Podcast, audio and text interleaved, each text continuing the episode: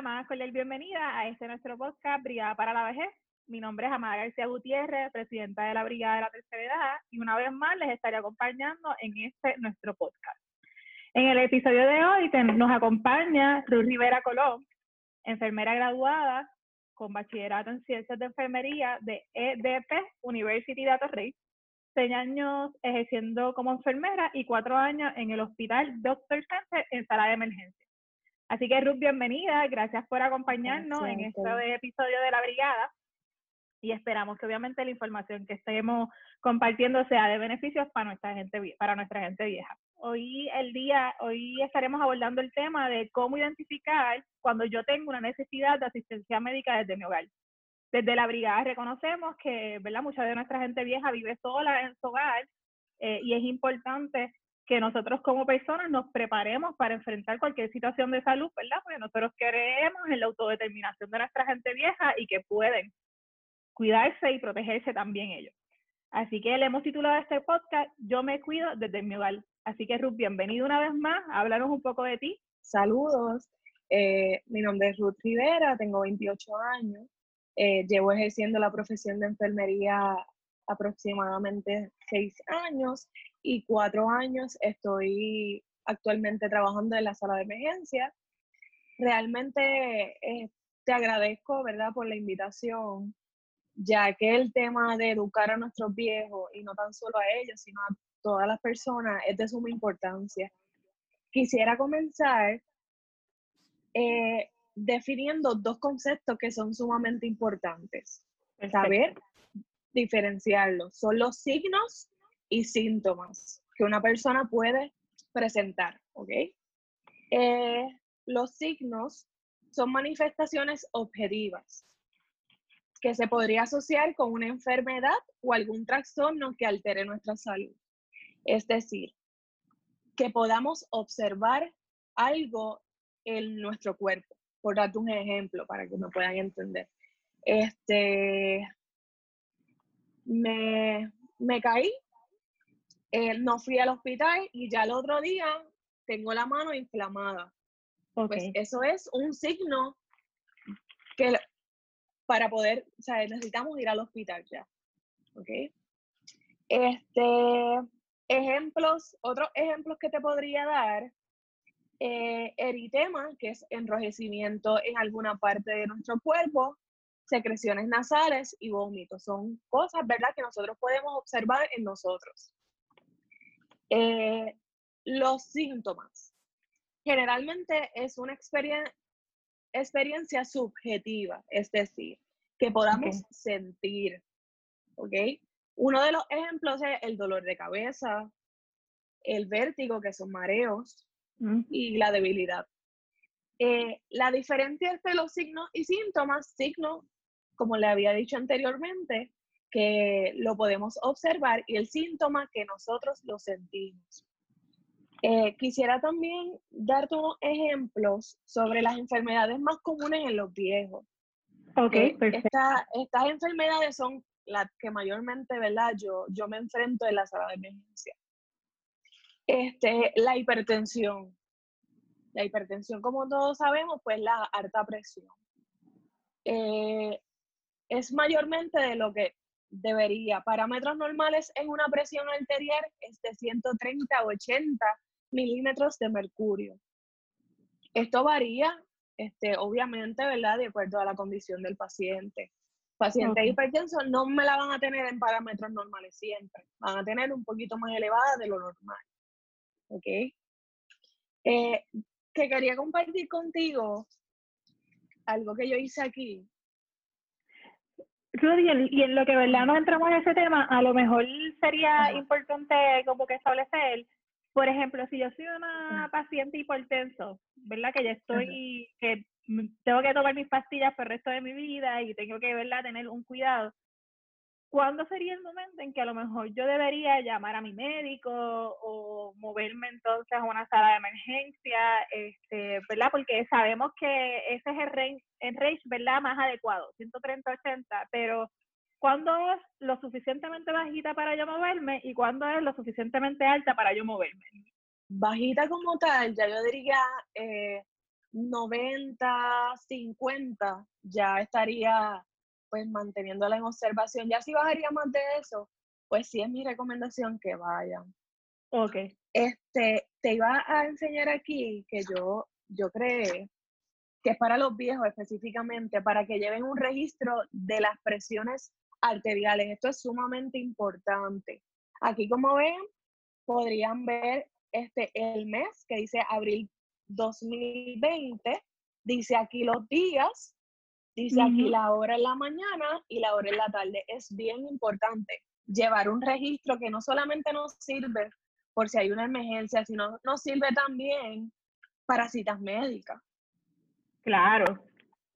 Sí, no, y es algo sencillo, no, no necesito como una super libreta, una super hoja, en cualquier pedazo de papel, poner hora, día, mes, ¿verdad? Y el registro entonces de, de mi presión.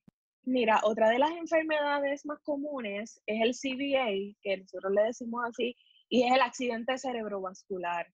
Es bien común. Sucede cuando el flujo de sangre en el cerebro se reduce o se detiene. El cerebro no recibe nutrientes ni oxígeno. Es decir, las células cerebrales en ese caso mueren. Y eso no se, no se compone nuevamente. Eso murió y se queda muerto. ¿Ok? Los signos, síntomas que podrían verla ver sí, y poder identificar como si fuese un caso de CBA es dificultad al hablar, parálisis, puede ser de ambas extremidades o alguna, la derecha o la izquierda, puede ser dolor de cabeza y vértigos que son mareos. ¿okay? Este, uno de los síntomas, especialmente en el CBA, es la alta presión. Por eso es importante llevar un conteo, porque si me presentan todos esos signos y síntomas y me tienes presión alterada, ya puedes identificar que tienes que correr a una sala de emergencia. Perfecto, que esos son tips, eh, herramientas, ¿verdad? No es que eh, también es un poco, y una de las cosas que a lo mejor podemos rescatar es que a veces los síntomas y los signos, ¿verdad? Y excelente explicación de cómo distinguir una cosa de la otra. Eh, realmente se, convierten en algo cuando tú juntas, ¿verdad? Ese, un listado eh, de cosas en la persona, no solamente en la persona vieja, ¿verdad? También en cualquier individuo, pero como estamos enfocados en esa población, pues sí es importante, pues no que necesariamente por un dolor de cabeza, ¿verdad? Implica ciertas cosas, es una combinación de elementos lo que hace que a lo mejor yo entonces tenga que recurrir a, o ya sea llamar a mi médico y preguntarle, o llamar inclusive a las salas, a las líneas de emergencia de los planes médicos, algunos planes médicos tienen unas líneas de orientación, este, o entonces llamar a, al número de teléfono de emergencia para entonces movilizarme eh, a un hospital o a una sala de emergencia. Eh, y yo creo que es importante verla rescatarlo porque a veces, eh, inclusive a veces dentro del área médica no, no nos damos la oportunidad de explicarle a la gente, mira, de esta forma tú te puedes cuidar, de esta forma tú te puedes identificar, y pues la falta de conocimiento lleva a que las personas viejas vivan en, los, en, las salas de los médicos, en las salas de emergencia, porque no saben cómo manejar y cómo controlar su situación de salud. Así que sí es verdad, muy importante y muy valioso ver la información que nos estás trayendo. Gracias. Y no tan solo eso, corazón, que también una vez llegas a la de emergencia, eso nos ayuda a nosotros como profesionales a identificar el diagnóstico rápido. Y para nosotros el tiempo es vida, siempre. Así es. Eh, Ruth, ¿y algo, algo más que nos puedas como que contar de cómo, qué más puede hacer esa persona vieja? Por ejemplo, uno de los temas que nosotros tocamos mucho es la hidratación.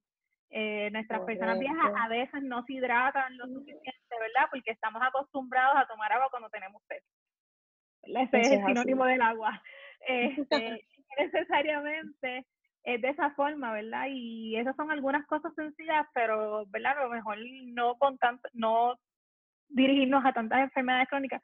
¿Qué más yo puedo identificar en mi cuerpo o qué más yo debo estar alerta que debo hacer en mi hogar? Eh, por ejemplo, si soy diabética, este, si pues la hidratación, ¿verdad? Entre otros temas. Ok, de eso también quería dialogar contigo sobre la diabetes, que también hice una tablita Ay, qué chévere. no, de verdad, se me han dado muchísimos casos de viejitos que no están orientados. Te voy a, te voy a contar una situación que tuve, bueno, de, de las muchas que he tenido. Este, me llega esta paciente eh, viejita con el azúcar en cuarenta y pico. ¿Qué pasa? Que muchos de ellos, la mayoría diría yo, no llevan registro de, del azúcar que se toman. ¿Qué pasa? Que muchos de ellos tienen el azúcar bien, se me administran insulina, 20 unidades, ¿y qué pasa con el azúcar? Va a bajar. Entonces, me llegan a sala de emergencia con esa azúcar súper baja, en una hipoglicemia. Entonces, ¿qué pasa con eso? Que gracias a Dios ellos pueden identificarlo, pero ¿y si no pudiera identificarlo en el momento porque presenta signos y síntomas? ¿Quién va a velar por ello? Sí, es algo que, que debemos tener mucho cuidado eh, y que con orientación y educación se puede prevenir de los bajones de azúcar, de azúcar alta, eh, pero es importante que nuestra gente vieja, ¿verdad?, conozca eh, cómo entonces puede manejarla desde su realidad, porque otra cosa que yo también identifico en el área médica, ¿verdad? Y tú que trabajas en ese ámbito, a lo mejor no los podrías, como es, eh, aclarar obviamente decir sí, puede ser que pase. Eh, es que no, tenemos la paciencia de partir de las realidades y el contexto de donde vive, de donde viene esa, esa persona. Eh, pensamos verla un poco como la población de una forma como homogénea, como que todo el mundo tiene los mismos recursos, el mismo nivel de conocimiento y de educación, y no necesariamente es así. A veces necesitamos explicarle con calma a la persona vieja dependiendo de su realidad y su nivel de educación, su contexto, todas esas cosas, que cómo manejar su condición de salud. Eso es así. Por lo menos en mi área de trabajo nosotros siempre tratamos, ¿verdad?, de educar a, los pacientes. Pero hay veces que hay tanto flujo de pacientes que yo no le puedo dar, ¿verdad?, esa educación que realmente amerita. Claro, sí, es, bien difícil, sí. Sí, es, este difícil es difícil, pero se pues puede, así que... Claro, y, y siempre recomendarle al paciente, habla con tu médico primario, ¿verdad? Que obviamente siempre es una fuente de información básica al momento de yo trabajar, ¿verdad? Mi condición. Eh, me gustaría, Ru, hablar contigo la importancia de, la hidratación, sobre todo ahora, ¿verdad? Que estamos entrando en calor, que estamos bregando con químicos en nuestros hogares, eh, que a veces cerramos las ventanas y no hay ventilación, ¿verdad? Este, ¿Qué importancia tiene la hidratación en, en la población vieja? Pues mira, este, se dice que nosotros, el cuerpo humano, tiene aproximadamente un 60% de agua. Así que imagínate, es bien, bien importante hidratarnos. Yo no puedo hablar de eso mucho porque yo soy una que a veces no tengo ni tiempo, pero siempre saco el tiempo de por lo menos una o dos botellas de agua. Es bien importante y más en los viejitos. Claro. Los viejitos tienden a deshidratarse rápido. Y como usted anteriormente había comentado, ellos no comen mucho. ¿Sabe? Que eso no les va a ayudar mucho pero por eso es importante uno hidratarse bien. Sí, una de las herramientas que yo usaba en, en casa con, con, mi abuela era que, y, y, mi mamá y mi tía, era dejarle un vaso de agua listo. Que cuando ella se levantara, ¿verdad? Viera su vaso de agua y pues supiera que ya como que al mediodía ese vaso debía estar vacío para poder rellenarlo. Eh, y otras opciones que podríamos tomar si no es muy amante del agua, pues este Pedialyte es bien bueno. No te recomendaría Gatorade para las personas diabéticas porque tiene mucho azúcar. Sí. Pero por lo menos el Pedialyte puede una que otra vez es bien, es bueno, es bueno. Sí. Y otra cosa también es como nosotros mucho lo que hacíamos era dejarle como, no, no se comen como en grandes cantidades, como usualmente las personas eh, pensamos, era como dejar muchas meriendas frutas, como picadera, ¿verdad? La, la famosa frase boricua. Eh, para que entonces ella, pues, cada vez que tuviera, pues, hambre, pues, pudiera ir a la nevera y veía su frutita, su naranja, su fresa, eh, y también eso es un poco de agua, ¿no? Que también le ayuda a mantenerse hidratada y a la misma vez, pues obviamente se mantiene con una alimentación adecuada eh, para sus condiciones de salud, que son pequeños detalles que a lo mejor pensamos que uno dice, ¿y cómo yo manejo esto? Pequeñas cosas, una noche antes o si, tú, si la persona vive sola, pues todas las noches o todas las mañanas se prepara su café, su galletita, su queso, ¿verdad? Lo que suele desayunar. Y de vez se prepara las meriendas del día y se deja por lo menos dos vasos de agua de 8 onzas, ¿verdad? Y un poco, eh, así ayudamos a que la persona se mantenga activa. Este, así que, y Ruti, algunas recomendaciones, ¿verdad? Que nos podría hacer, además de las tablitas, ¿verdad? Que vamos a ver entonces cómo lo manejamos para que las personas que nos escuchan puedan acceder a ella. Pues mira, este, de verdad que referente a la situación que estamos viviendo, este, de verdad yo les recomiendo a los viejos, inclusive a toda persona, ¿verdad? Este, sea algo grave, agudo, pues este, trate de mantenerse en su casa. Trate de mantenerse en su casa para entonces que ellos nos puedan cuidar a nosotros, para nosotros, ¿verdad? En su momento poderlo cuidar a ellos. Este, yo espero y confío en Papá Dios que esta situación ya se acabe pronto para entonces, ¿verdad? Este, poder estar todos tranquilos. Este, también sé que hay, hay muchas preocupaciones, mucha ansiedad, este, ¿verdad? A base de la situación y eso no, no ayuda tampoco. No ayuda. Este, la salud mental es algo que, eh, aunque no lo creas, nos descontrola todo. todo, todo, todo, ¿verdad? Una, mi recomendación mayor, ¿verdad? Es tratar siempre de mantener la calma, este, ¿verdad? seguir las indicaciones del médico, este, beber sus medicamentos como son, no alterarlos ni nada de eso.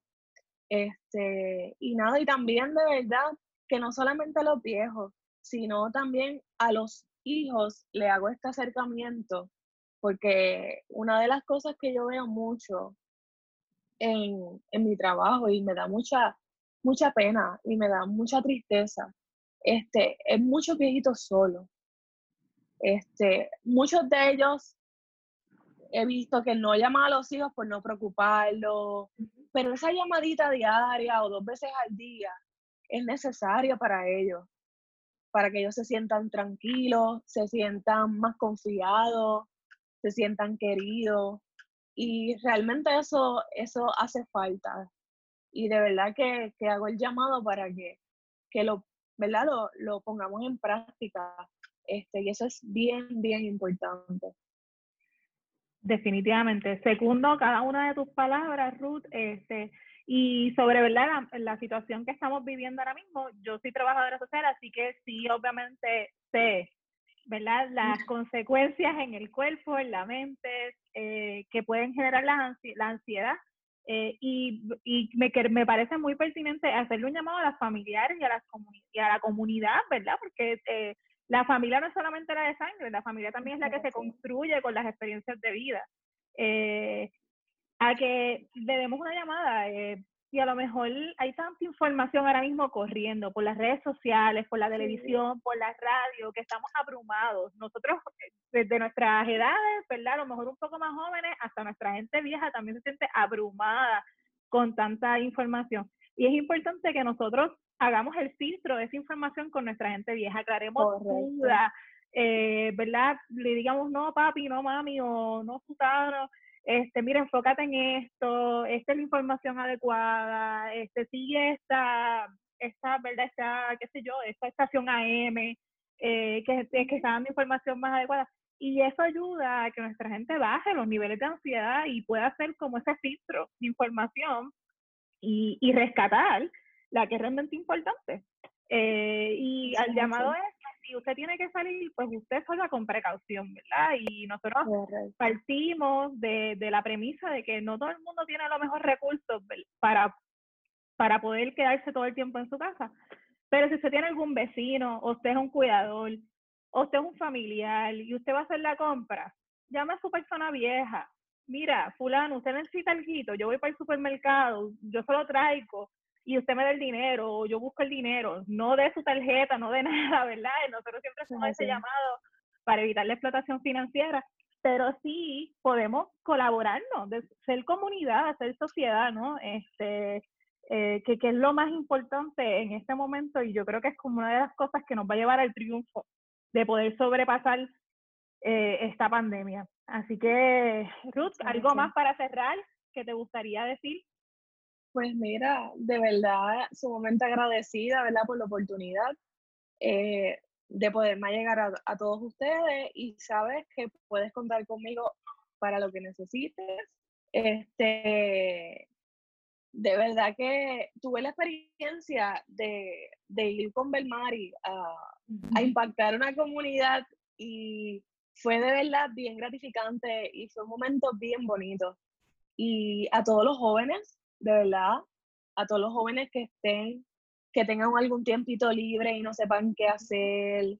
Mira, nosotros de verdad me tomé el atrevimiento de, de decir que se, que se comuniquen con nosotros, que sí, claro. siempre hay cositas que ayudar, siempre hay cositas que ayudar y más a, a nuestros viejitos, eh, este, que se den la oportunidad de, de ayudar y, y, de verdad que la vida, la vida te cambia.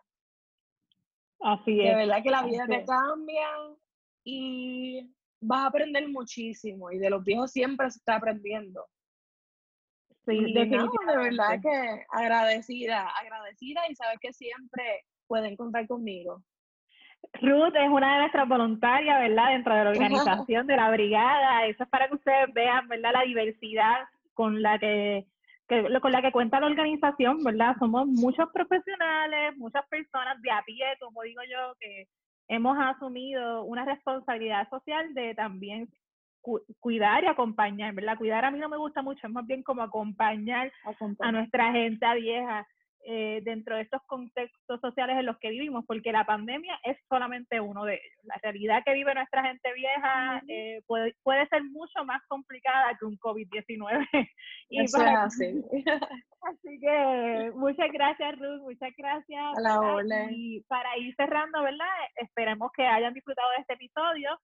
Eh, en, este, en este episodio pues hablamos un poco sobre cómo cuidarnos de, de mi hogar, Ruth nos proveyó alguna información y sobre todo definiciones importantes eh, que debemos tomar en consideración al momento de describir cómo nos sentimos. Eh, un poco hizo la diferencia entre signos y síntomas y en edición eh, nos habló un poco sobre cómo identificar estos síntomas y signos desde algunas condiciones de salud que son bastante comunes en nuestra población vieja. así que esa es la importancia de mantenernos en comunicación con nuestra gente vieja. Nosotros como familias y como comunidad también tenemos una responsabilidad, ¿verdad? Que fue parte de lo que nos trajo Ruth. Así que agradecemos una vez más que nos escuchen por este nuestro podcast, Brigada para el SDG. Les recordamos que nos pueden seguir a través de nuestras redes sociales, Facebook, Instagram y Twitter, a través de Brigada de la Tercera Edad y compartan esta información con aquellas personas que puedan beneficiarse. Si usted es cuidador, si usted es una persona vieja, si usted es una familiar, si usted es un joven, compartan información a aquellos que lo necesiten. Así que muchas gracias y nos veremos en la próxima intervención de la brigada.